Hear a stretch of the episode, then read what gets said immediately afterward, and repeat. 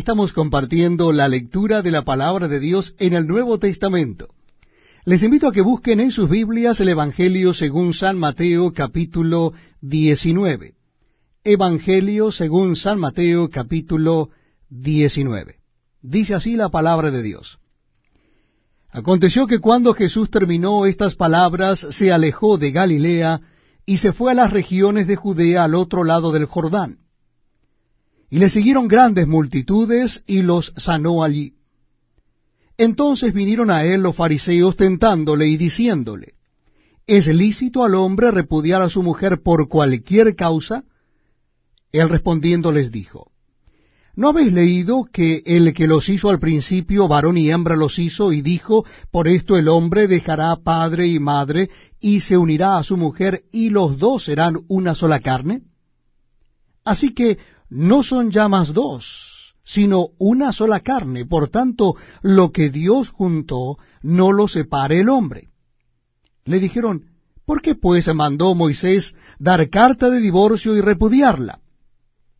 Él les dijo, por la dureza de vuestro corazón, Moisés os permitió repudiar a vuestras mujeres. Mas al principio no fue así. Y yo os digo que cualquiera que repudia a su mujer, salvo por causa de fornicación, y se casa con otra, adultera. Y el que se casa con la repudiada, adultera. Le dijeron sus discípulos, si así es la condición del hombre con su mujer, no conviene casarse. Entonces él les dijo, no todos son capaces de recibir esto, sino aquellos a quienes es dado pues hay eunucos que nacieron así del vientre de su madre, y hay eunucos que son hechos eunucos por los hombres, y hay eunucos que asimismo se hicieron eunucos por causa del reino de los cielos. El que sea capaz de recibir esto, que lo reciba. Entonces le fueron presentados unos niños para que pusiese las manos sobre ellos y orase, y los discípulos les reprendieron. Pero Jesús dijo, Dejad a los niños venir a mí, y no se lo impidáis, porque de los tales es el reino de los cielos.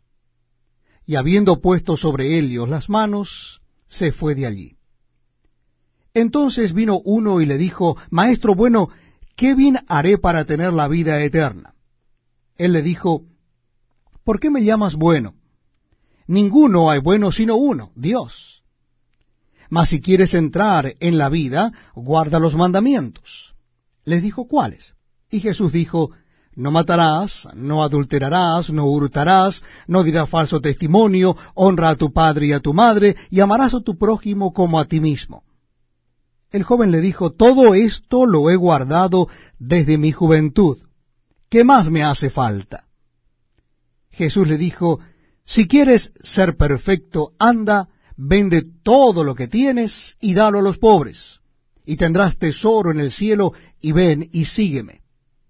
Oyendo el joven esta palabra, se fue triste, porque tenía muchas posesiones.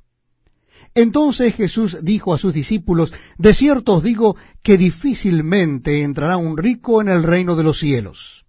Otra vez os digo que es más fácil pasar un camello por el ojo de una aguja que entrar un rico en el reino de Dios. Sus discípulos, oyendo esto, se asombraron en gran manera, diciendo, ¿quién pues podrá ser salvo? Y mirándolo Jesús les dijo, para los hombres esto es imposible, mas para Dios todo es posible. Entonces respondiendo Pedro le dijo, He aquí, nosotros lo hemos dejado todo y te hemos seguido, ¿qué pues tendremos?